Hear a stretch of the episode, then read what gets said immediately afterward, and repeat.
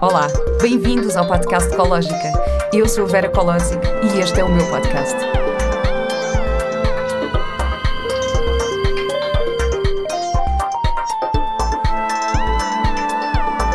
Com o apoio da Pivita. Olá e bem-vindos a mais um episódio do podcast Ecológica. O meu convidado de hoje é o João Pombeiro. O João é coach e palestrante, entre muitas outras coisas, e tem como missão de vida ajudar e inspirar pessoas, despertando aquele brilho que há em cada pessoa.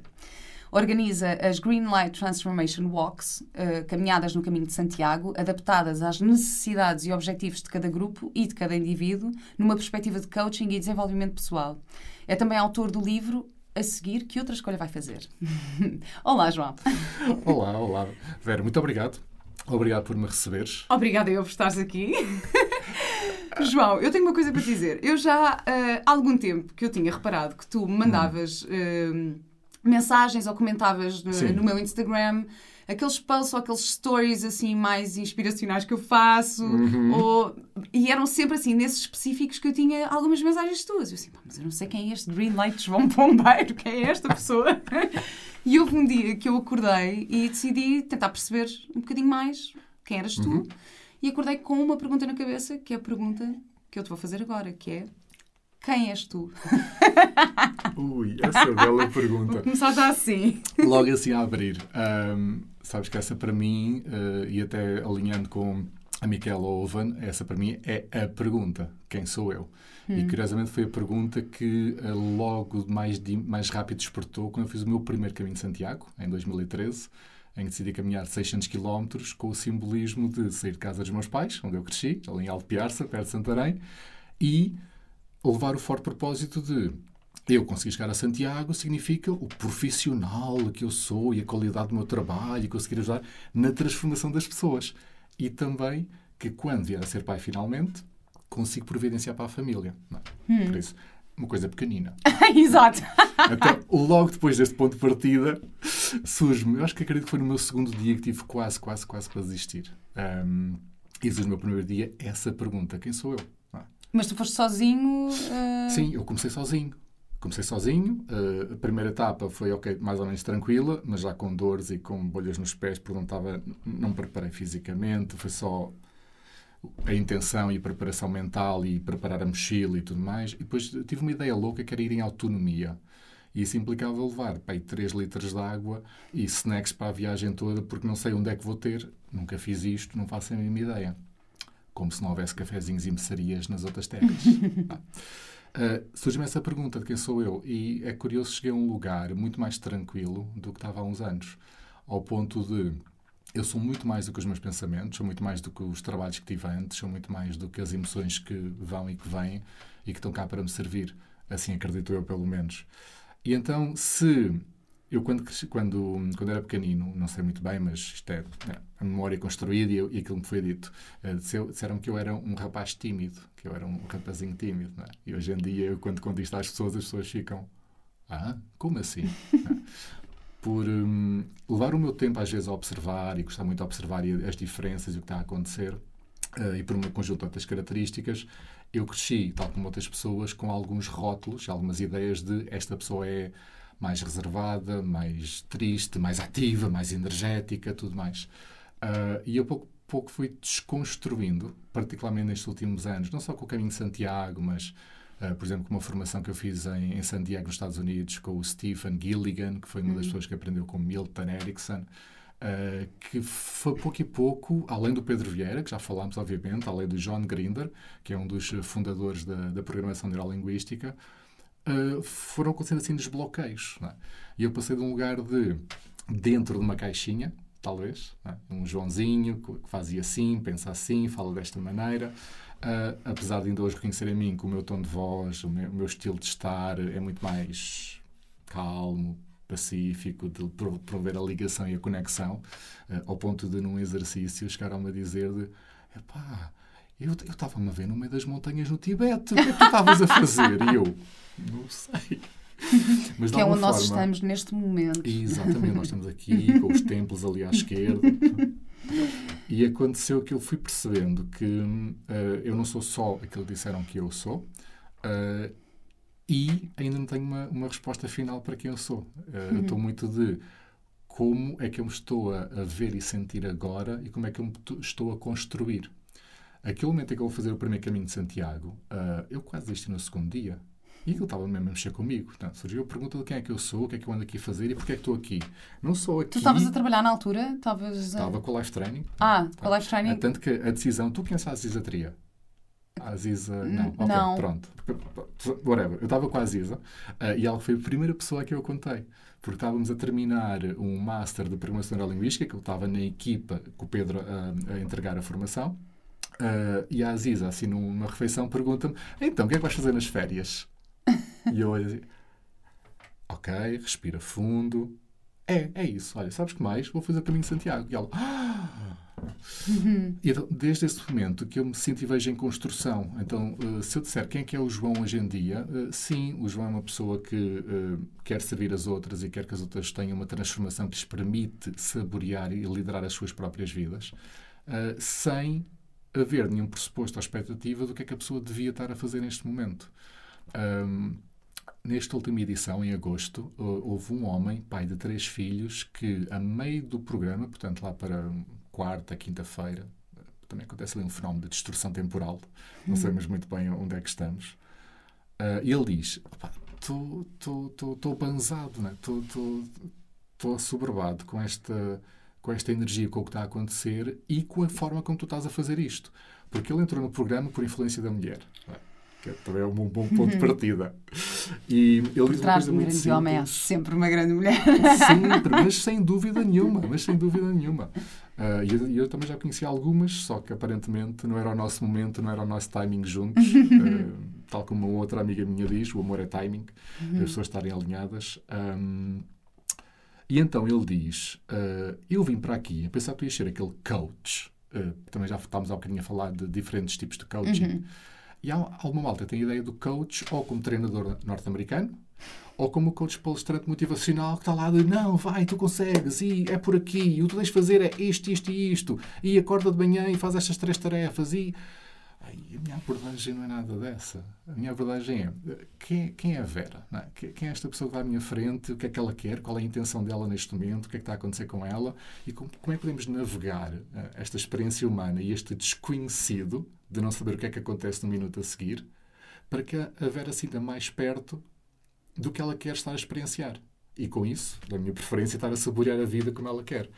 Quando esse pai de três filhos me diz uh, tu estás a fazer isto não daquela forma que eu imaginava, mas estás uh, a fazer isto de uma forma totalmente sem julgamento, sem expectativa de o ritmo ser este ou aquele, nós já mudámos as etapas ah, uma ou duas vezes, já mudámos a cita da dormida, já aconteceu isto, já aconteceu aquilo e estás a apelar a nossa humanidade, vulnerabilidade e a promover a nossa individualidade. Ai, quando, ele, quando ele acaba assim, eu até agora estou, estou aqui a agitar-me, porque eu fiquei com a pele arrepiada, com as lágrimas nos olhos, mesmo de uau. Acredito eu que o meu inconsciente reconheceu é isto. É? Uhum. O João é esta pessoa e quer fazer isto, quer promover este, esta transformação do outro lado.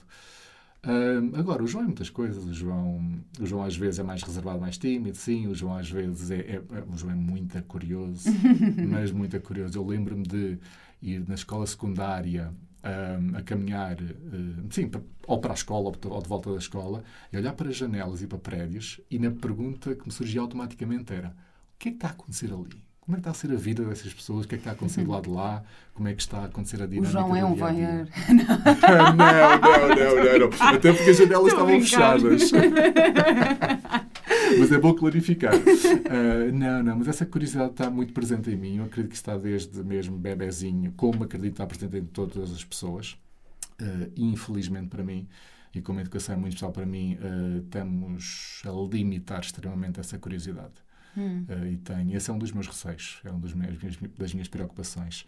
Uh, com isso, o João é muito imaginativo. Uh, eu, para brainstorming e para iniciar projetos e para ter ideias de e que mais, e que mais, e que mais, e se não for isso, o que é que é, e outra coisa, e outra coisa. isso pode ter ligação com o curso intensivo que eu fiz em criança de, a brincar com Lego. É? Eu, eu, brincava muito pouco com outras crianças uh, e depois também mudança de perto de Lisboa para Alpiar-se, a ter. Pronto. Um, e a minha mãe, a minha mãe e o meu pai dizem que eu estava horas e horas e horas de volta do, criar mundos imaginários e desconstruir, reconstruir, tudo, tudo, tudo. Ai, que bom, o meu filho está nessa fase de, dos Legos, é tão bom. É tão bom. Não, ele, ele inventa tudo, é muito giro, porque ele, hoje em dia os Legos, uh, há, há, há, objetos que já são muito montados, ou seja, que vêm com as regras e tu tens, imagina, uhum. ele agora está na fase das naves e quer as naves e não sei o quê. Sim. Mas foi lindo, porque ele recebeu uma nave, depois brinquei com aquilo pouquíssimo tempo, porque aquilo às tantas é tão óbvio. Mas no outro dia ele desmontou uma parte, pôs noutro sítio, não sei o que, não sei o que, e disse: Olha, mãe, meio isto. No... E eu, está incrível, está espetacular. Que é muito mais giro. Ou imagina, uma Sim. nave que ele quer muito, mas que não tem, porque ainda não lhe dei, ele pega nas outras peças de Lego inventa uma coisa parecida e faz a nave e fica mesmo parecida. Tipo, inventa a nave sim, de sim. forma, mesmo não tendo aquelas, aquelas peças específicas. Sim, Portanto, é, é, brutal, é maravilhoso. É, é bom, por acaso isso é sim. é fixe. Portanto, ai, pô, isso é bom. Então assim fico mais descansada. Pode ser que isto tenha repercussões muito positivas no futuro. Ah, eu acredito que tem. Eu também tenho até a especulação que a minha uh, inteligência espacial está muito ligada com isso. Uhum. Uh, isto também para dizer que eu acredito em, em diferentes tipos de inteligências, sem ser apenas a lógica ou a matemática, etc, etc. Então, fala-me sobre isso. Cada coisa que eu vou Não, dizer, tens inteligência emocional que é... Tens uh... inteligência emocional, tens inteligência musical, uhum. tens a inteligência do corpo, do movimento. Uh, e estou a falar, a tentar lembrar de todas uh, que, por exemplo, o Howard Gardner uh, fala e tem um livro sobre isso e explora. O Ken Robinson, recentemente falecido, paz à sua alma, também, também fala, falava muito nisso e na educação e na criatividade. Howard, uh, que escrever isso, desculpa. Sim, sim, sim, sim claro, claro. Howard Gardner. Howard Gardner. Howard Gardner. É, é também para, para os é. nossos ouvintes de ouvirem. Exatamente, e para também ficarem com a referência e se fizer sentido, se lhes for útil, procurarem, e se não, podem nos perguntar mais tarde. Exato, exato. Um, Howard Gardner, o Sir, que ele depois recebeu o título Sir, Ken, Ken Robinson. Uhum. Uh, o último livro que eu li dele, uh, o, o Elemento, para mim é qualquer coisa de fantablástico. Uh, ele fala, por exemplo. Ups, e agora é aqueles momentos em que a minha ligação a nomes passa-me. uh, mas tu talvez conheças. É uma coreógrafa que hum, fez parte e fez a coreografia dos Gatos e de outros musicais muito famosos. Hum. Mas pronto, essa coreógrafa. Uhum. E também passou por bailarina e também passou por, pelo, pelo teatro. Um, o Ken Robinson conta a história de, uh, tal, imagino eu, da forma como ele recebeu a história, como ela em criança, talvez com 8, 9 anos, uh, tinha muita energia. Né? E a sua atenção era chamada para mil e um sítios. Uh, e na escola, preocupados, a avisar a mãe, aí está aquilo, ela depois vai perder o ano, ela não está a acompanhar, ela não está a aprender, ai... Uh, percebes a minha cara? Não, percebo, percebo. Eu, eu, o meu filho é, é, é, é assim, está sempre cheio de energia, está sempre... Um... e a mãe naturalmente preocupado e com a maior intenção positiva que uma mãe tem de um pai de satisfazer e ajudar uhum. a sua criança a crescer um, saudável e autoestima e tudo, leva a um psiquiatra. E estão as duas na sala e o psiquiatra escuta a situação e vai. E uh, há um momento, e eu acredito que não há, uh, nem tudo é mau, nem tudo é bom, há bons profissionais em todo lado. Eu estou imensamente grato a este psiquiatra, que eu, nem na história uh, eu conheço o nome dele, porque ele faz o seguinte: diz à mãe, vamos só ali uns segundos fora da sala, uh, vamos ali tratar de um, uma coisa de burocracia administrativa. Uh, e olha, nós vamos ali fora, eu vou com a tua mãe e já voltamos e ficas aqui. E a criança fica à vontade, ok? Faz aquilo que quiseres, é como se estivesse em casa. Saem e o gabinete tinha janelas com persianas. Hum. E então eles conseguiam ver pela frixa o que é que a criança fazia do lado de dentro. Passado, não sei se um, dois minutos, a criança levanta-se e começa a movimentar-se pelo espaço, assim, movimentos quase de dança e mas sem parar. E curiosa, Uau. a ver tudo e sem parar. E vira-se o psiquiatra para a mãe, inscreva em aulas de dança. e assim foi, e ela deu uma volta na escola, começou a aprender de outra maneira, claro. e depois fez o percurso por, uh, não sei bem a sequência, mas bailado e teatro, e depois as coreografias de musicais como, por exemplo, Cats. Uau! Ai, que lindo! Adoro essa história. Estou arrepiada. Acho isso tão bonito. Isso é espetacular. É lindo. Sim. E, e daí a minha noção de o tal coach motivacional que há momentos em que isso é importante. Há momentos em que é importante claro. de eu estou a observar e a calibrar, calibrar no sentido de perceber a diferença do que está a acontecer para ajudar a pessoa a dar a volta e a transformar ou a avançar a fazer qualquer coisa. Há momentos em que o coach motivacional é a situação e a ferramenta e a pessoa mais indicada. Há outros momentos que, para mim, tal como na GTW, é quem é esta criança que está à minha frente? É? Como é que eu posso ajudar a passar daqui para aqui? Hum. É isso que eu faço. E tu fazes, uh, fazes sessões de coaching Sim. e fazes sessões de transgenerativo, transgenerativo e de relaxamento. O que, o que é o transgenerativo? Ok. Pois, e, eu nunca ouvi falar sobre isto e sim, gostava sim, muito de me explicasses. Sim. Uh, essa é a formação e as competências que eu fui receber e aprofundar com o Stephen Gilligan em San Diego e depois já tive mais duas oportunidades de estar com ele uh, na Holanda e depois em, em Londres. Um, e estou desejoso que consiga estar as três semanas em San Diego brevemente outra vez. um, então, para simplificar e para. Porque também, para mim faz sentido simplificar e desconstruir algumas ideias e mitos. O transe é um estado humano, natural, presente desde que nós conhecemos a humanidade. O transe muitas vezes surge associado a ritmo, e às vezes eh, está muito presente, por exemplo, em danças tribais ou em momentos tribais eh, e com ritmo de batuques ou de outras coisas, e está muito ligado também a tribos, um, independentemente do continente e da região, e está também muito ligado a dentro de nós surgir um estado de presença, grounding, foco, uh, e sim, se podemos dizer, um estado alterado de consciência. Agora, nós podemos lá chegar por diferentes vias. Há quem vá por psicotrópicos, há quem vá por eh, atividades do dia a dia, como correr, e também existem, obviamente, diferentes níveis de transe no ser humano. Uh, e há quem faça por hipnose, vou dizer entre aspas, tradicional, e depois o Milton Erickson, nos anos finais da sua existência, onde o Gilligan foi buscar, o Gilligan e outros, um, uh, Jeff, Jeffrey Zig, uh, agora estou a ler um livro de, de um Sidney Rosen também, uh, e tem histórias do Milton Erickson, pai, são deliciosas, a forma uhum. como ele ajudava as pessoas sem julgamento e orientando a, a conversa e tudo. E então o Gilligan continua a construir e desenvolver uma área de trance, a que ele depois ligou à área da criatividade, de generativo, generativo de gerar novas opções, uhum. gerar novos caminhos. É, e foi essa parte que me ressoou. Uh, até uma frase dele que ainda este fim de semana também disse a alguém de uh, estávamos a, eu estava a ouvir o áudio da, da altura e ele está a começar um exercício para uma prática ele diz uma coisa do género uh, ok, se agora vamos começar isto algum de vocês está a pensar que eu vos vou hipnotizar e que vocês deixam de ter responsabilidade não sei o que uh, cresçam isto é mais para acordar em vez de ficar adormecido uhum. ou dormente é? E eu eu li muito aí, sabes? De, mas, então, mas, mas, é isso, mas tu fazes isto é, na prática, o que, o que, é uma sessão de, de, de trance generativo? Pode tão, tão simplesmente ser uma sessão que começa com um relaxamento e depois vamos a um momento de presença, de estar aqui agora, para depois sobre uma situação que está ou está a mexer com a pessoa, ou é um padrão uh, limitador muito grande, que pode ser desde uma questão de ansiedade, pode ser uma questão de, de sensação física uh, uh, grande, por exemplo. Houve uma pessoa que eu observei um, que tinha aqui um inchaço no pescoço, e ela, como hum. palestrante e formador e assim, tinha em causa a atividade dela e, e a providência para a família, então estava-lhe a hum. incomodar imenso.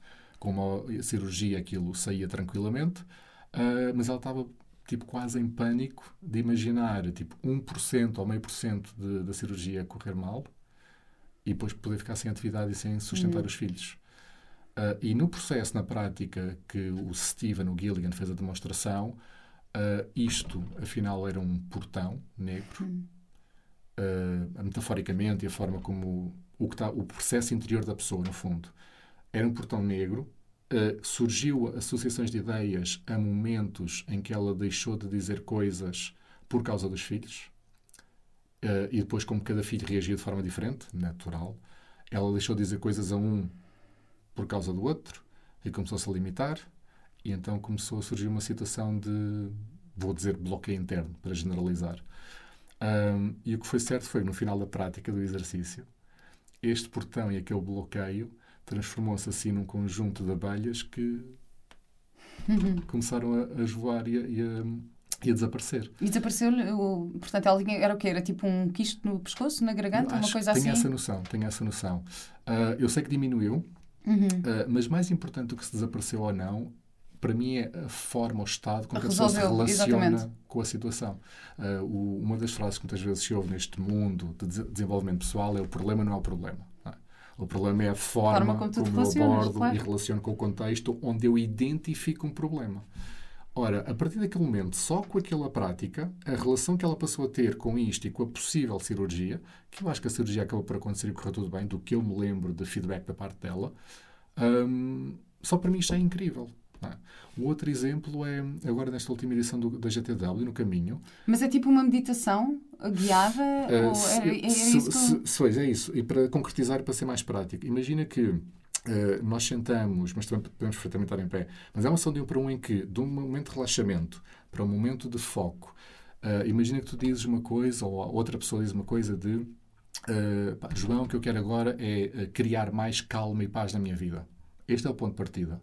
A partir deste ponto de partida, desenvolve-se uma conversa, porque é uma conversa na prática, num outro nível de consciência, que é muito de foco, presença e de uma forma tranquila, relaxada, e a diferença para a hipnose tradicional, da forma como eu vejo, é que na hipnose tradicional o hipnotizador ou a pessoa que hipnotiza, mesmo seja uh, obviamente uma mulher, uh, tem uma certa posição de poder e está acima. Uhum. Porque a pessoa vem, ah, eu não consigo, ajude-me, ajude-me, ajude-me, faça alguma coisa para eu deixar de ter ansiedade, para eu deixar de fumar, para eu deixar de beber, para eu deixar de jogar, para eu deixar de responder desta maneira à minha mulher ou ao meu, ao meu marido, etc, etc, etc. Ou de deixar de reagir assim com os meus filhos. E então, uh, uma indução hipnótica de 10, 9, 8, 3, 1 e descer umas escadas e há várias formas de promover uma, um estado de transe. E esta pessoa é que está como que a dar comandos hipnóticos e a dar instruções para que esta pessoa uh, aceite e receba e perceba dentro da sua forma de ver as coisas, dentro do seu mapa mundo, o seu mapa mundo no sentido de cada um tem uma representação interna do que é que o mundo exterior é ou não é, uhum. e acontece e não acontece. E há aqui uma, um desnível, não é? Há uma posição de poder de quem hipnotiza sobre quem é hipnotizado e muitas vezes quem é hipnotizado abdica da ação, abdica da responsabilidade. Nota, há situações em que isto é o processo mais indicado. Claramente, seguramente. Neste transe generativo, e há outras palavras também para designar esta abordagem, é uma conversa ao mesmo nível, em que nem depende só de mim a transformação que acontece do outro lado, muito menos depende só da pessoa. Muitas vezes o Estado evolui e a, e a, e a transformação acontece pela dinâmica, pela relação que está a ser estabelecida entre as duas pessoas. E é muito de cocriação, é muito de. Uh, eu, por exemplo, uh, vou sempre explorar uh, as imagens, sons, sensações físicas no corpo que estão associadas, que são as primeiras que surgem de uma forma espontânea, à situação por exemplo, criar mais calma e paz. Uhum. E depois o que é que é sendo para mim? E, é aí que eu até gosto de uh, agora ir buscar coisas ao, ao, teatro de improviso, porque depois, muitas vezes, começa uma dança, começa uma conversa interior dentro da pessoa, que ela está a verbalizar comigo e eu estou a facilitar o diálogo, e é uma conversa onde podem surgir vários personagens. Então, surge o personagem, se quisermos dar esse rótulo de personagem, que, se, que simboliza, que representa uh, o objetivo, criar mais calma e paz. E depois, normalmente, surge o personagem que concorda com a situação. Que às vezes é como que aquela nossa vozinha interna que está aqui nós. Hum, pois, é verdade. É assim. É, eu, eu, avisei. Não é? é quase assim. Algumas pessoas gostam de chamar de consultora interna. O anjinho e o diabinho, aqueles. Precisamente. Há, há quem chama o Tiki o Anjinho o Diabinho. Sim, e, é, e é fantástico começar a explorar isso. O que é que eu descobri e este trabalho também permite? há mais do que essas duas vozinhas. Claro. E às vezes surge tipo o apoiante, às vezes surge a cheerleader. Finalmente! ela vai fazer isto, ela está a dar atenção a este assunto que é importante para ela e está a limitar a vida dela. E depois, às vezes, surge uh, e eu faço e tenho, eu sou assim o guardião máximo da energia da pessoa, do bem-estar, da saúde e de tudo o que está ali a acontecer. E, normalmente, a pessoa, se tiver uh, um passado e uma, uma educação assim muito mental e muito uh, de separação de mente-corpo, de bah, o que eu penso é o que eu penso e o resto não interessa tanto, o que, normalmente, da minha experiência, tem dado problemas, acontece que o dito problema, o bloqueio, o que está no meio entre uhum. a pessoa passar de onde está e viver a vida como está para viver a vida com mais calma e paz. Então, assim, tipo, surge a personagem do vilão só que o que acontece, e eu acredito profundamente nisto, e a minha experiência agora confirma sempre essa, essa minha crença. Todo o comportamento incluindo o comportamento interno, incluindo estas vozes e estes sentimentos que surgem em nós, tem uma intenção positiva, procura satisfazer uma intenção positiva. O que eu tenho descoberto na minha experiência, quer no trabalho de um para um, quer no trabalho em grupo, é que mesmo o dito vilão, quando depois, eu, porque eu vou nessa direção, ok, estás aqui para quê? Qual é a intenção? O teres agora, ter agora surgido este pensamento a partir de ti, uh, metaforicamente, a personagem a, a, verbalizar o pensamento, o que é que isso significa? É? Qual é o objetivo disto? O que é que tu queres realmente? Invariavelmente, todas as vezes, mais minuto, menos minuto, o dito vilão diz: o que eu quero é que ela se alinhe e faça as coisas para ter mais calma e paz. E a pessoa nesse momento fica: espera aí, então, mas tu não estás a tentar impedir? Então, e é nesse momento é que é a maravilha de nós estamos como que sentados à mesa de um chá, um chá de amigas, uh, e é aí que eu depois fico triste também, que é muitas pessoas, incluindo eu, uh, observo e uh, fomos crescendo a promover uma separação e um julgamento de isto é bom, isto é mau. Esta voz é boa e desta gosto, daquela não. E isso hum. depois cria um, uma moldura e cria uma crença sobre como é que nos relacionamos com nós próprios. Claro. Promover Na verdade, é qual das personagens é que tu alimentas, não é? Ou, ou, de que forma é que alimentas cada uma das personagens. No, no, no olha, no Sim. primeiro episódio deste podcast com o Pedro Vieira, Exatamente. Um, ele conta uma história que eu adoro, que é a história do lobo. Uh, uhum. da, da criança, tem, é como se tivesse o lobo bom e o lobo mau, não é? Sim. Uh, e eles estão numa luta. E depois Sim. a criança pergunta: então, mas qual deles é que ganha? Depende do lobo que estás a alimentar. Alimentar. E eu acho isto também super interessante, portanto, faz-me todo o sentido o que estás sim. a dizer. E, na verdade, essa relação transgenerativa, eu acho que hoje em dia há imensas uh, ferramentas e formas diferentes para, para chegarmos a um a um objetivo, um bem-estar, seja o que for. Porque eu fiz terapia bioenergética durante algum tempo okay. também. E, e, na verdade, também a, eh, a, diferença para a terapia mais convencional é que também é muito na relação com o terapeuta. Sim. Não é? Existe muito esta relação que tu estás a falar agora, não é? Certo. Da responsabilidade dividida, uhum. não é? Sim. Um, portanto, consigo me relacionar com isso. Ainda é de experimentar. Qualquer dia, ligo, dia destes ligo e ah, ainda vou experimentar. Quando quiseres. Tu fazes também outra coisa que eu não sei o que é, que é Sim. treino adaptado para soluções. O que é isto? Ah, isso é só um jogo de palavras. é? então, é a mesma coisa? Um, não, isso, isso, é no sentido de uh, treino pela parte da prática e em vez de ser apenas a dita formação uh, tradicional, a formação tradicional no sentido de, como há uns anos, agora acho que está a cair mais em desuso, mas uh, de passar uns slides, passar um, um, método, passar umas técnicas e ok, agora tem estas técnicas, tem, tem estas metodologias, vão e apliquem. e obviamente com exercícios para a pessoa ir entrando na prática. É, só que eu prefiro olhar para o desenvolvimento. Mas prática de quê? Isto é para empresas, é para indivíduos? É, é isso que eu não sei. especificamente era mais orientado para, para empresas. Uhum. Uh, mas como eu tenho feito assim uma pausa no meu contato com empresas, que agora estou a retomar com a Greenlight, um, acredito que vou primeiro começar com a prática com os indivíduos, quer por uma, uma experiência online, ah, um curso experiencial online que vou lançar muito em breve, que vai ter exatamente a ver com convidar as pessoas à experiência a praticarem e a se desenvolverem a partir do ponto onde estão. Portanto, alguém pode não saber nada sobre, por exemplo, uh, olha, aceitar, a prática e a atitude de aceitar de mindfulness, uh, ou pode não saber nada sobre uh, a prática da gratidão, como também a psicologia positiva trabalha há muito tempo. Uh, Chegar ao final do dia, por exemplo, escrever cinco coisas pelas quais eu estou grato ou grata que aconteceram hoje comigo, sem ser necessariamente alguma coisa que fui eu a fazer. Pode ser apenas de um, alguém me ofereceu, olha, um copo d'água. alguém me alguém me alertou para uma notícia que é importante para mim saber. Alguém me deixou passar no trânsito. Exatamente. Exato. Exatamente. Porque acho também é importante dizer que às vezes as pessoas, nós quando começamos com estas conversas, e a gente acha que os insights têm que ser super espirituais é, e super. E às vezes é tão simples, é mesmo só estar Sim. atento, porque. Sim. E, isto, por exemplo, alguém me deixou passar no, no trânsito, pode, pode, de facto ser um motivo de, uhum. para estarmos gratos. Um, Sim porque também poderíamos ter tido uma pessoa que estava super irritada e não sei o quê, mas por acaso no momento em que a outra pessoa está a tratar mal no trânsito, está a passar na rádio a tua música preferida que depois é super Sim. alegre. Pronto, e tens uma razão para estar grato. Não, não, tem que ser coisas muito esotéricas, nem... Uh, muito espirituais, pronto, eu acho que, acho que isso sim, é, sim, é, interessante sim. Exatamente, eu concordo e eu subscrevo 100% por baixo. é uma das coisas que muitas vezes as pessoas ficam fascinadas, que é, ah, isto pode ser assim? Uh, agora também na última GTW houve uma pessoa que já tinha ouvido a falar... A GTW é, uh, são Sim. as Green Light Transformation Walks. Porque Exatamente. tu falas disto, é só porque quem está a ouvir pode não estar a associar logo diretamente. Exatamente. E, e sim, e vamos entrar nesta...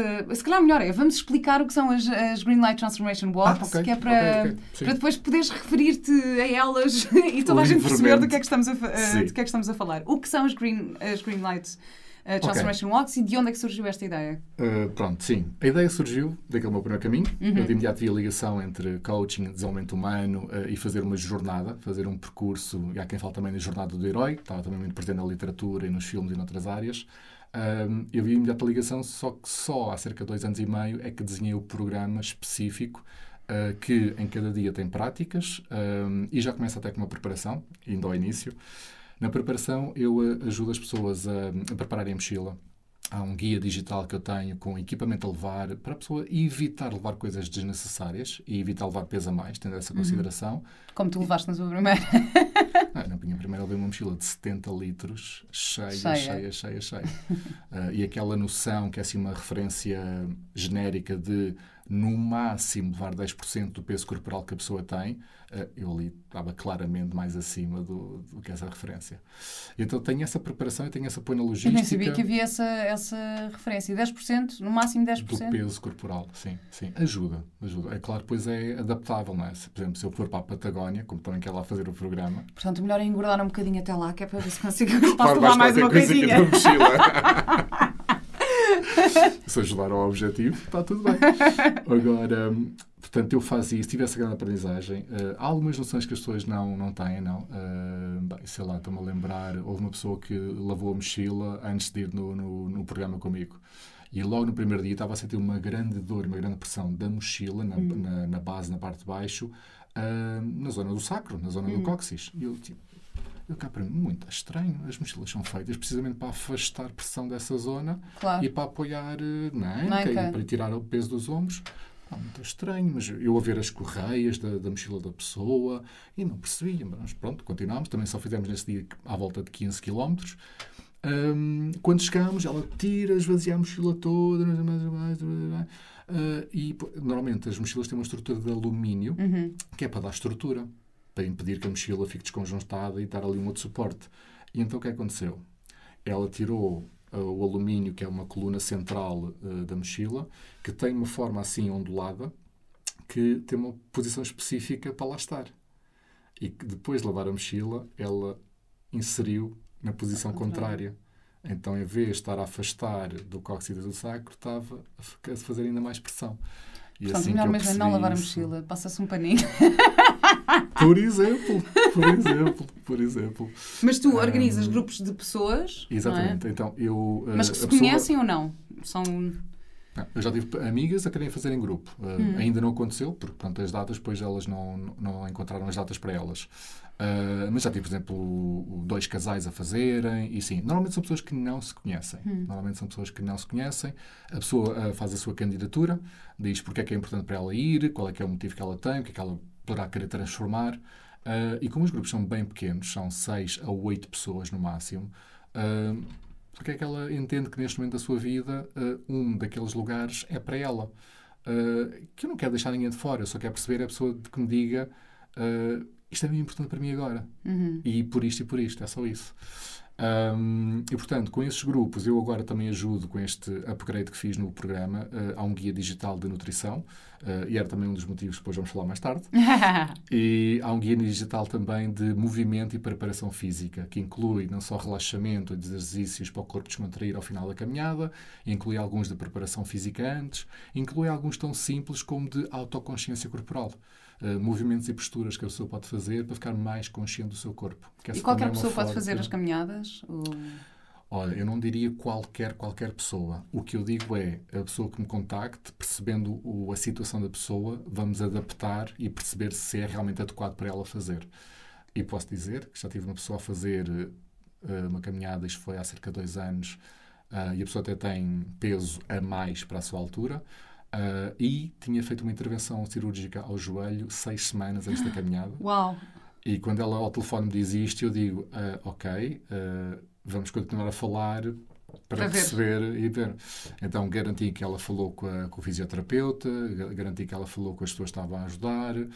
Um, Uh, garanti que ela fazia pequenas caminhadas para se ir habituando e depois ir tendo feedback do corpo e do fisioterapeuta como é que estava e outros exercícios de recuperação. E também fiz um trabalho inconsciente, aí mais ligado a, a comunicar com o corpo, uh, que é algo que eu aprendi com o John Grinder especificamente, e que passa por também encontrar a vozinha interna que acredito toma aqui conta do, do sistema, não é?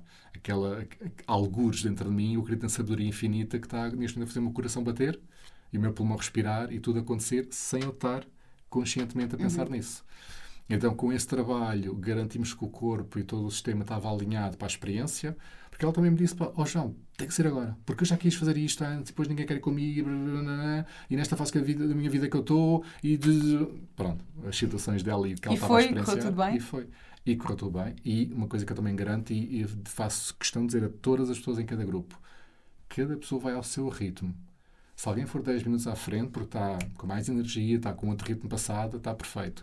Se alguém quiser ir mais atrás, ou porque o corpo está a pedir um ritmo mais lento, ou porque quer ir a desfrutar a natureza, ou outra situação qualquer, isso é o mais importante.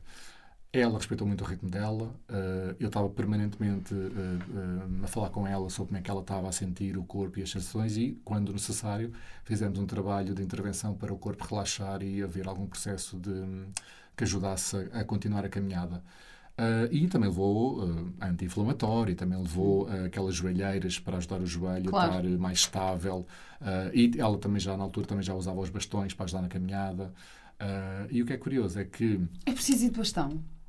Não, não é preciso. Eu acho que são sempre os franceses que andam de bastão. Estou a brincar, estou a brincar. Não, mas é aquela coisa do turista. É, Tem sempre esta ideia do turista. O turista da caminhada são os franceses dos bastões. Não, não é preciso. Eu, por acaso, habituei-me a levar um e é mais como adereço e às vezes até serve de suporte como, como âncora. Também uhum. deves. A âncora de ajudar a criar um estado interior para que aconteça uma, alguma coisa exteriormente. Um, mas não é preciso. Eu digo, eu dou sugestões para o que a pessoa levar e ajudo a pessoa naquela semana. São grupos de 6 ou 8 pessoas, uh, existe esse processo anterior, existe sessões de coaching, pelo menos uma, antes do caminho. E pelo individual menos uma, ou de individual. Individual. individual. Uh, para, te, para no futuro me dizeres, ok, eu quero ir porque é isto. O que está a acontecer agora na minha vida é isto. O que me está a afetar é isto. O que eu quero transformar é isto. E depois vamos descobrindo o que é que surge no processo, passo a passo. Então o que é que se pode esperar desta caminhada? Uh, podes esperar aquilo que está no programa e uh, tudo e mais alguma coisa. Uh, eu, eu, eu, clarifico o que é que quer dizer com isso. O programa tem cada dia um momento de coaching em grupo de manhã e ao final do dia para fechar o dia. E com isso tem partilhas de histórias pessoais, tem partilha de aprendizagens e outros momentos. em cada dia nós praticamos uma das atitudes de mindfulness. Não vou revelar como, que assim estragava a surpresa toda, mas o programa está desenhado para que há uma atitude específica para cada dia, e isso é uma das minhas descobertas. E cada atitude e cada prática de cada dia alimenta o dia seguinte, e assim vai continuando. Ao ponto de, um, como é que acontece, já me chegaram a surpreender de, eu normalmente proponho, num momento específico, fazer um momento de caminhada mindful e com mais presença e atento aos movimentos do corpo e como é que estamos a caminhar. Que há pessoas que não sabem como é que o pé assenta no chão, por exemplo, não têm ainda essa consciência. Uh, e há um momento em que estou com um pequeno grupo uh, e alguém diz: Ah, que interessante, eu agora estou muito mais atenta aos músculos do meu corpo e ao movimento das pernas a caminhar. E eu parei assim, assim para o lado: Pá, que, que cena! É? Tu estás a antecipar o exercício que eu ia propor para amanhã de manhã. Uhum. E o, o, sistema dela, o corpo dela, ela já estava a promover esse, essa evolução essa consciência nela própria. E a duração de, das caminhadas é adaptada ao grupo? Uh... Uh, será adaptada ao grupo quando uh, for um grupo já pré-organizado. Um grupo de amigos, uh, uma empresa, um conjunto de líderes quer ir, um conjunto de empreendedores sociais ou de educadores. Uh, isso porque eu descobri que o que me faz realmente sentido é contribuir para que educadores e empreendedores sociais possam ir. Uh, e daí ter introduzido essa parte de contribuição social para quem está a pagar e a contribuir sabe que está a permitir que algum professor ou professora que está a passar e a que fazer a diferença num contexto desafiante vai ter a oportunidade de ir e de outra forma não teria. Um, e com isto para dizer, portanto, tem esses momentos, tem essas práticas todas em cada dia, tem os momentos de aprendizagens. Uh, em algum momento, em, quando é possível, eu faço coaching individual com uma pessoa por dia. E isto pode ser coaching individual de ir duas horas e vamos a caminhar lado a lado. Hum. Uh, e pode ser de conversarmos e depois eu percebi que há exercícios específicos que implicam um espaço diferente daquele da caminhada, implicam algum movimento e assim, então fazemos ao final da etapa, depois de chegarmos. Uh, depois de chegarmos, depois de comermos, depois de tomarmos duche, depois de descansarmos. Encontramos o momento sempre quando, quando isso faz sentido. Uh, com as práticas, o que acontece também é que algumas eu deixo ao critério da pessoa, apenas garanto que ela vai cumprindo. Uma delas é deixar para trás alguns papelinhos. É? Eu peço à pessoa para antes escrever no papel algumas coisas, uh, que é a decisão dela o que é que escreve. Uh, eu agora também tenho uh, uma carta, uma carta que a pessoa vai escrever pela própria, que é um processo muito interessante da forma como está, que tem parecenças, e, e, mas também tem diferenças com o que outras pessoas fazem. Eu comecei o curso agora da nossa escola, não sei se já ouviste falar, mas é um curso também de, então. de saúde integral, pronto. E, okay. e, e, o primeiro dia foi, vamos escrever uma carta para março, que vai assim, mais à frente no curso. Boa. A agradecer o que já conseguiste. Ou seja, a, agradecer aquilo que Sim. ainda não fiz, mas que vou, vou fazer até lá. E foi um exercício muito giro também. Eu acho que isso é, e na verdade, é manifestar aquilo que, que, que tu queres que aconteça. Portanto, acho por exemplo. Por Estavas a falar de hum, situações mais desafiantes, uhum. Tá, referiste. E, e eu queria te perguntar uma coisa em relação a adversidades ou situações menos boas ou, ou a situações Sim. mais desafiantes. Que conselhos é que tu podes dar a pessoas que possam ter dificuldades em lidar com esse tipo de, de coisas. Tu escreveste um, um, Eu li um artigo que tu escreveste na Mood Magazine. Ok, sim. Um, que é uma história de um fazendeiro. Uhum.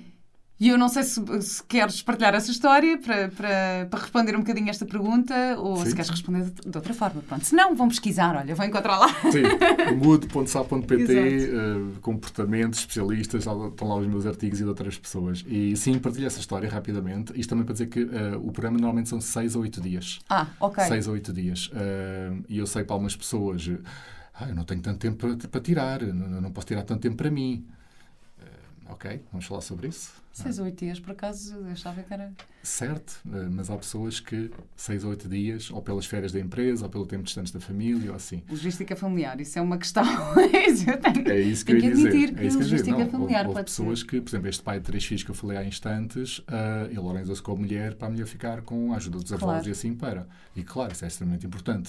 Para mim não faz sentido que a pessoa vá e depois está durante toda a semana e a experiência preocupada que, com sim com o potencial claro. de transformar preocupada com o que estava em casa. Claro. aliás é uma das perguntas que eu faço no início. Eh, se tu agora fosses num grupo eu dizia Vera quando nós lá estivermos já no programa e lá no caminho se, o que é que pode acontecer que se eu vir a Vera correr assim para trás à procura de um táxi ou autocarro é aquilo que te fazia saltar fora do programa?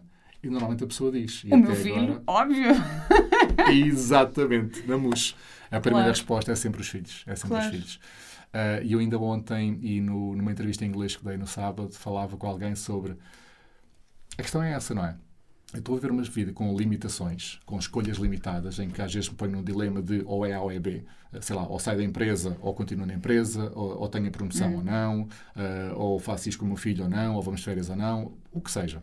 Uh, e com isso, não só qual é a qualidade de experiência de vida que estamos a ter, como também qual é que é o exemplo que estamos a dar aos nossos filhos.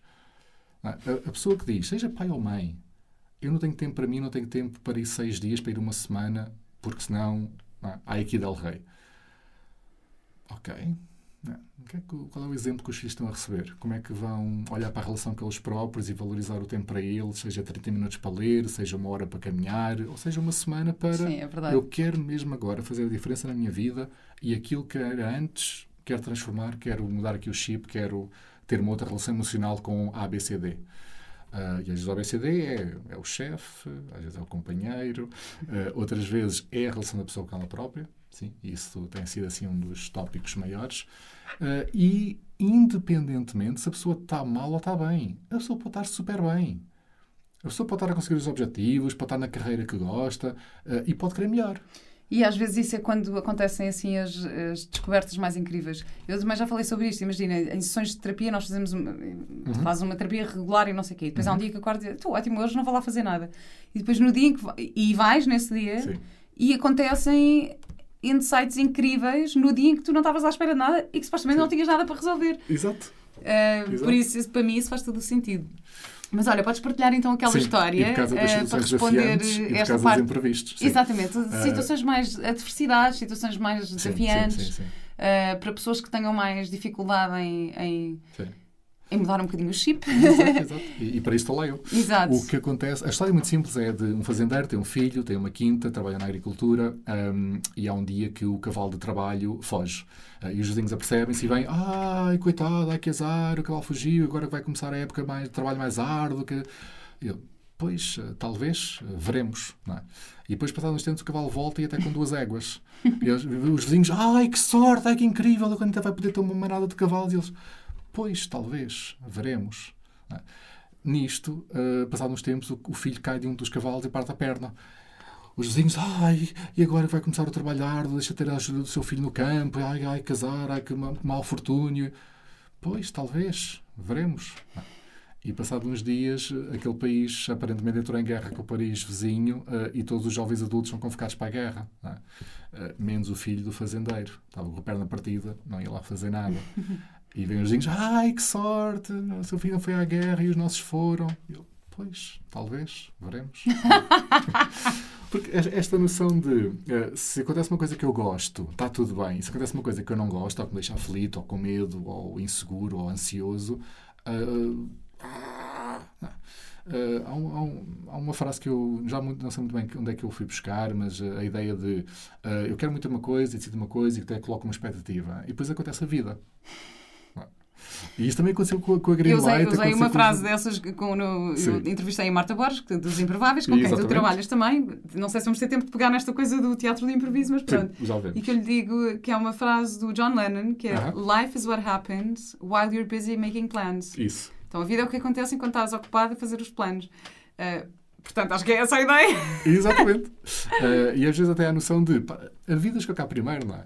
Independentemente dos planos que eu faça. Sendo que é bom ter objetivos primeiro. e ter planos. Claro sim, e, e ter... saber o que é que eu quero. Isto é importante para mim agora e por isso vou fazer por isso. Uhum. Sabendo que, tal como no caminho, situações imprevistas, afiantes e como é que uma pessoa que quer, por exemplo, muita certeza e segurança, eu já, já, já tive um caso e também dá casos práticos.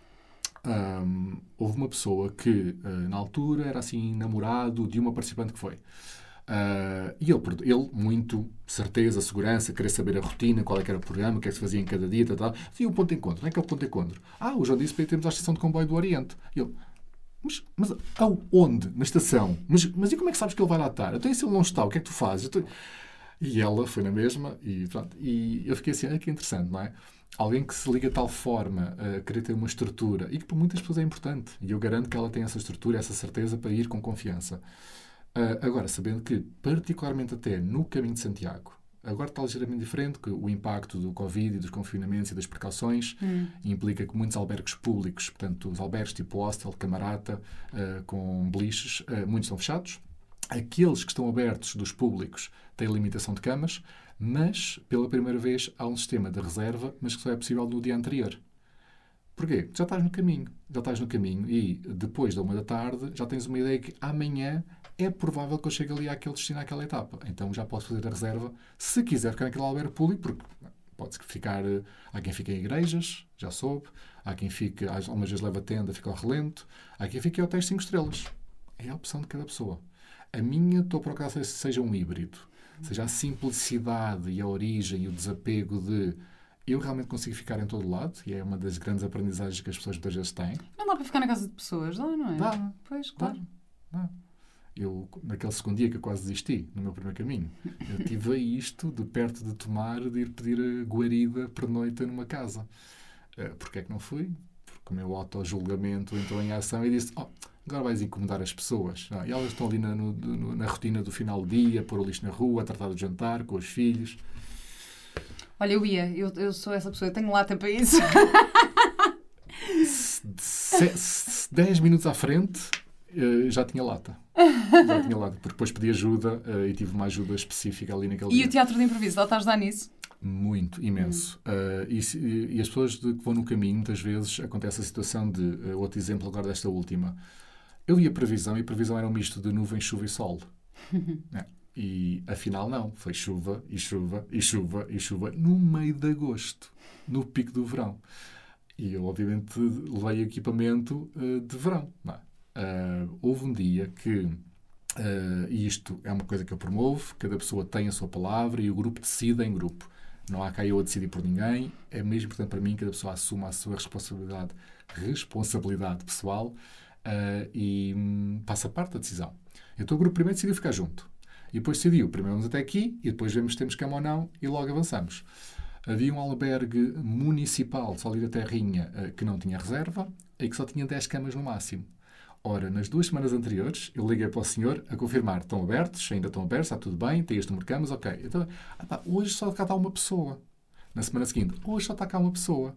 No dia que éramos para nós lá dormir, Chegam duas, chegam duas, claro. telefonam uma em nome de um grupo de quatro e logo aí já não havia espaço para o, para o meu grupo para que eu estava a facilitar. Uh, eu disse, ok, uh, e ele disse, impecável, façam caminhos contraídos, desfrutem do caminho e quando chegarem aqui perto logo falamos. Assim foi. Quando chegámos lá perto, só havia pai, três camas. Vá. Nós tínhamos cá juntos, ok, pausa, café, relaxe, manda vir uma cerveja, um café, qualquer coisa para comer. E o que é que aconteceu? Uh, uma parte do grupo uh, teve muito confortável em apanhar o táxi, ir com as mochilas até um albergue privado que eu sei que existe, ali uns quilómetros à frente. E depois alguém diz: Ah, mas eu vim para fazer isto contínuo, do início ao fim. Para mim é importante, ok, se puderem levar a mochila, eu agradeço, está-se bem, na, na, boa. Então, junto meu, pá, eu, como guia, não é? como facilitador do programa, eu acompanho-te uh, e também estava com energia para caminhar. outro junta-se, outro junta-se. Então, por curiosidade, eu, não, não, não, vale a pena. Por curiosidade, o que acontece é que tinha parado de chover uh, e voltou a chover mais adiante. Uh, quando voltou a chover, as minhas sapatilhas ficaram completamente encharcadas. Completamente. Até quem tinha a calçada impermeável, até a água entrou para dentro de quem tinha a calçada impermeável. E nós, em vez de fazermos a volta de 23, 23, 23 km naquele dia, fizemos mais 10. Uau! Caminhamos mais 10 o que já é toda uma outra experiência. É? Então, esta noção de lidar com o imprevisto, lidar com uma situação desafiante, para mim passa muito por o que é que está a acontecer agora, qual é a informação disponível, quais é que são as opções. Mas não ficamos só entre A e B. Claro. É? Porque podíamos voltar para trás, podíamos apanhar um autocarro ou um táxi e voltávamos depois, no dia, no outro dia, para aquele mesmo ponto e começávamos a caminhar a partir dali. Podíamos pedir ali quartos e guarida ali naquelas meia dúzia de casas que havia por ali. Podíamos fazer mil e uma coisas. O grupo decidiu que era um albergue privado e que fazia sentido assim, e assim aconteceu. Uma das maiores benefícios que eu vejo é a pessoa transformar ou acontecer alguma coisa que ela consegue estar mais apta e a sentir-se ela própria mais capaz de lidar com o desconhecido. E sim, o teatro de improviso tem sido maravilhoso para mim para, para isso. É por isso que eu também introduzo algumas práticas de teatro de improviso lá pelo meio. Mas isto nem sempre é fácil, porque isto é mesmo preciso uma prática. às vezes tenho mesmo. conversas com amigos, ou imagina, não discussões, mas conversas mais acesas ou não sei o quê, e há pessoas que ficam mesmo, mesmo encalhadas numa coisa, que é assim, ah, não sei o quê, fizeste isto assim, assado mal. Eu, ah, olha, está bem, desculpa, então olha, posso fazer outra vez? Posso fazer outra coisa? Posso não sei o quê? Sim. Não, mas agora não, agora já. É tipo, então, mas. E é isto que eu estou a dizer, às vezes é difícil. Porque, porque há, há pessoas que têm tendência a ficarem calhadas na sua crença sim, sim, sim. Uh, e, e, conseguirem ver os outros caminhos. Porque, e mesmo, e, e, é isto. Pronto, eu vou tirar um curso de coaching agora e talvez eu consiga, eu consiga comunicar mais. melhor isto. Ora, nem mais. Uh, que às vezes é um bocado frustrante que tu, uhum. quando, imagina, para mim é muito óbvio eu tentar pensar nas outras opções todas, mas para ah, muitas pessoas não. Para solucionar. E para muitas pessoas não. E mesmo que eu diga, ou seja, a pessoa uhum. está a ouvir, não está porque não quer acreditar em mais nada. Uh, isto é muito engraçado porque eu própria, eu também já fui assim. Eu fui, claro, eu quando fui fazer o meu curso de teatro em Londres, Sim. eu sou, sempre fui super metódica. Aliás, eu quando fiz o improviso com, com os improváveis, para mim era o pânico, porque eu gosto muito de ter o texto e de ter tudo muito bem estudadinho e de ter claro. não sei o quê e aquilo. Claro. E eu lembro-me de, quando estava em Londres, havia, claro, que havia improvisações nas aulas e não sei o uhum. quê. E eu lembro-me que eu era tão perfeccionista, ou Sim. seja, eu achava, não, isto vai ficar bem feito desta forma. Uhum. Então, se algum, qualquer outra pessoa propusesse coisa da forma, dizer, não, isso vai ser péssimo. Eu nem vou ter. E eu nem sequer dava a chance nem de falhar, nem de descobrir que se calhar resulta. Até que houve um dia que eu comecei a abrir isso e comecei a perceber, ah, que giro, de facto, se eu não estiver tão presa a esta, uh, esta é. crença do que eu acredito que é perfeito e que é bom e que não sei o que, não sei o quê, há todo um mundo de coisas que acontecem Mas pronto, mas às vezes é difícil, às vezes não sei muito bem como influenciar as pessoas a, a abrir esse, sim, esse sim, leque. Sim, eu percebo muito bem, porque né, o meu trabalho é esse, é ajudar a pessoa, se ela não está bem ou, ou está a ter um impacto negativo ou limitador na sua vida, que ela encontre caminhos para estar bem. Seja estar bem, estar com mais confiança, conseguir uma promoção, ter outro relacionamento com os filhos, ou o que for importante para a pessoa. Um, e uma das coisas, isso foi uma, uma aprendizagem que eu tive assim um bocado, assim um bocado não quer dizer à bruta, mas foi lá perto. De eu às vezes ter mais vontade de ajudar a pessoa uh, do que a percepção e a, e a, competência para perceber que naquele momento em que a pessoa está, desta forma, ainda não é o momento, ainda não é esta é. forma, há de haver outra. E aprender a fazer as perguntas certas, que é isso que eu acho fascinante sim, no coaching. Sim, sim, sim. Que é é fazer as perguntas. É incrível, porque é põe-te a pensar com as perguntas uh, certas. Isto é um bocado. Também se fala do coaching de atores, por exemplo, para atores. Eu lembro-me, e já fiz imensas novelas, e já tive diretores de atores muito diferentes. Uhum. Uh, e cada um tem o seu método, mas eu lembro-me de um especificamente Sim. que com quem eu me dava muito bem, que era o João Pedreiros. Eu adorei trabalhar com ele. Sim. E ele dizia-me, ele basicamente punha-me a pensar. E ele, em vez de me dizer, a Vera, esta cena fica melhor assim ao assado, uhum. ou faz assim ao assado, ou... ele fazia-me uma pergunta. Ele fazia-me sempre a pergunta: Olha, e se uh, esta personagem neste momento, se por acaso acontecesse isto. E de repente eu começava a pensar e aquilo transformava o meu desempenho uh, enquanto atriz. E, e isto marcou-me imenso também, porque é mesmo a arte de conseguir fazer as, as, perguntas certas e o que é que essas perguntas vão despertar no outro, uhum. o, o, o, raciocínio que vai despertar Exatamente. no outro. E repara que, obrigado por essa partilha, uh, repara a forma como ele o faz é sem julgamento. Sim, sim. Ele não diz deixa lá este lado ou não, não, não disse se fizeste mal a cena ou fizeste nada, nada, nada. Foi nada. só tipo, olha, isso yeah, e abre o caminho das possibilidades. É incrível. E essa, essa faz parte do meu trabalho, que é a pessoa está de tal forma naquele, naquele trilho, naquela forma de ver, naquela forma de agir, de pensar e sentir, que ela não está ainda a ver outras possibilidades. E o meu caminho é depois descobrir, sem julgamento, como é que eu oriento a pessoa para aquilo que lhe faz sentido. Uh, e sim, é desafiante, é desafiante. Uma das pessoas recentemente me disse epá, oh João, isto tem tudo para dar mal. E eu comecei-me a rir porque percebi claramente o que é que ela, o que é que ela estava a dizer. São, são pessoas que normalmente não se conhecem. Uh, mas depois tem parte muito boa e que obviamente as pessoas ligam-se a isso, que é, estamos aqui para o mesmo. É? Somos seres humanos, cada um com as suas dificuldades, cada um com as suas condições físicas, cada um com os seus objetivos individuais e estamos aqui a fazer a mesma experiência, a caminhar neste trecho uh, com o João facilitar a transformação de cada um e do grupo inteiro. E somos seres humanos. Hum. Não é? E acredito que quando nós ligamos essa pureza e beleza de eu sou um ser humano, não sou nenhum robô, uh, e eu também cresci muito do as notas altas e o perfeccionismo, uh, e depois houve um momento ali na adolescência de rebelde de I don't care, não quero saber das notas altas, não, uh, porque depois comecei-me a ligar à conexão e a procurar conexão e ter assim um grupo de amigos maior e depois também a cena de o ser aceite, é? Hum ser aceita de, uh, sim, de, de, gostarem de mim, de quererem estar comigo. Uh, e depois é claro que isto depois, uh, de uma forma inconsciente e menos saudável, depois cresceu a pontos de estar a limitar a minha experiência de vida. Uh, limitar a nível social, limitar a nível de trabalho, de, sabes, quando a pessoa entra naquele registro de, e eu tenho ajudado muitas com isso, entra naquele registro de não, não vou fazer porque senão vão pensar de mim, ou dizer de mim, ou, ou não, não vou dizer Uh, só que normalmente uh, aí nesse momento vamos outra vez para aquela questão de A ou B. A pessoa está numa encruzilhada, num dilema. Porque a questão é, há outras possibilidades da pessoa fazer e dizer aquilo que ela realmente quer dizer e fazer e que é importante para ela, sem magoar o outro, sem ser uh, exaustiva, sem ser arrogante. Eu agora estou a partilhar umas frases que é, uma das últimas foi que a pessoa esteja confiante sem estar arrogante, por exemplo. Provavelmente cria-se às vezes uns binómios, não é? umas dicotomias de ou é aqui ou é aqui. Uh, uma das últimas foi estava no jantar aniversário e isto é uma questão de parentalidade. Sim, eu dizer, enquanto tu pensas muito em ti, que és egoísta. Estás a ser egoísta. Isso, isso é uma coisa... Eu, eu, durante muito tempo vivi com, com o peso disso, de pensar, ai, eu estou a ser egoísta. Não, pessoal, eu tenho mesmo que estar bem comigo e preciso do meu tempo para mim. Tenho que me dedicar Exatamente. em mim e pensar em mim para poder sim, estar bem com os outros. Sim. Isto não é egoísmo. Isto, não, é... isto é autoestima. Autoestima. É eu olhar para mim e dizer, ei, ei eu estou aqui, eu mereço, eu existo. Um, e depois é questão de, de, E depois aí entramos no mundo do, dos pressupostos mentais e como é que nós organizamos a informação e, logicamente, colocamos em caixinhas e hum. categorias e que tem uma estrutura hierárquica, etc, etc. Mas, olha, então... podíamos estar aqui mais um episódio inteiro ah, só a falar sim, das sim, estruturas sim, de, de, de pensamento, mas estamos a chegar ao fim, portanto, queria só uh, dizer que as pessoas te podem encontrar no teu Instagram. É, sim, é greenlight.joão.pombeiro. Greenlight, uh, exatamente. Uh -huh. E o teu site? Uh, o meu site está desatualizado. Sim, mas pronto, mas tens lá a informação, dá para te contactar. Dá para te contactar. Dá, dá. Então pronto, Instagram, uh, o Instagram. Instagram. O Facebook é igual, greenlight.joão.pombeiro. O, o website neste momento ainda está como coachjoaopombeiro.com uh, e vão ver que vai ter mudanças nas próximas semanas. Uh, e sim, vou dar a partilhar particularmente nas redes sociais. Uh, e quem, quiser, quem se quiser ligar no LinkedIn, também se liga no LinkedIn, é fácil encontrar-me por lá. E o teu um, livro que foi lançado há relativamente pouco tempo, não é?